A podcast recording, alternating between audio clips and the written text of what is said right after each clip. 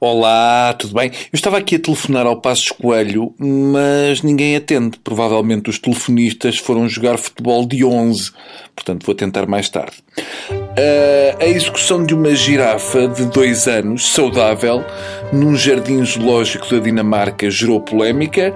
Execução de uma girafa saudável. Isto é uma espécie de mistura entre a canção de Lisboa e a lista de Schindler. Voltemos à notícia. Milhares de pessoas tinham participado uh, de uma petição online pedindo para que o zoológico de Copenhaga não executasse a girafa, um macho jovem chamado Marius, mas o Marius foi abatido tanto trocadilho se podia fazer com isto, mas não vou por aí. Como calculam, cenas com girafas é uma coisa que me toca profundamente. É como se fossem minhas irmãs.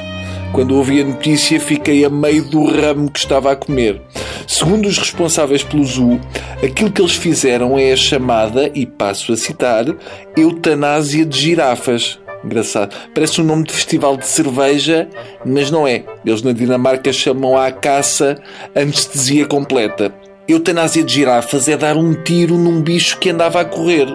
Do ponto de vista de quem a executa, é mais fácil fazer uma eutanásia a uma girafa que dar uma extrema unção a um cachalote.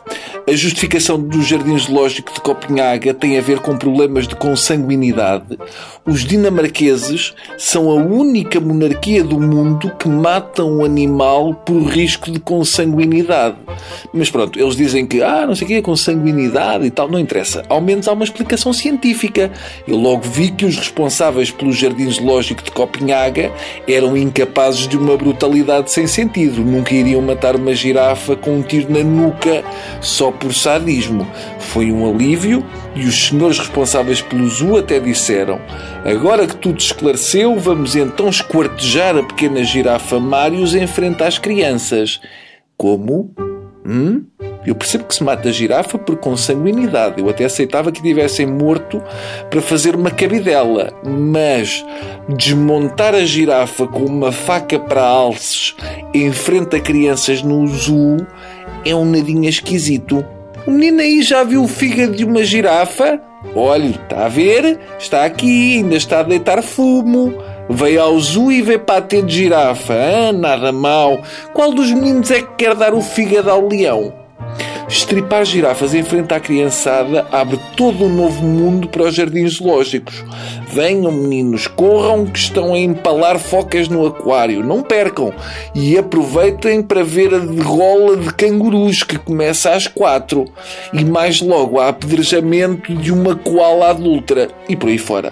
Podia ser giro eletrificar a água aos golfinhos enquanto eles voltam para baixo depois de um salto grandes dinamarqueses, pensar que o Hans Christian Andersen não se lembrou de fazer uma espetada terra-mar com a pequena sereia e o patinho feio. Uma pena. Com tudo isto, uh, fiquei com fome. Hoje o menu da TSF é sopa de rabo de bambi, arroz malandrinho de golfinho e bava arroz de zebra com sumo de Tarzan, o sumo rei da selva. Ah?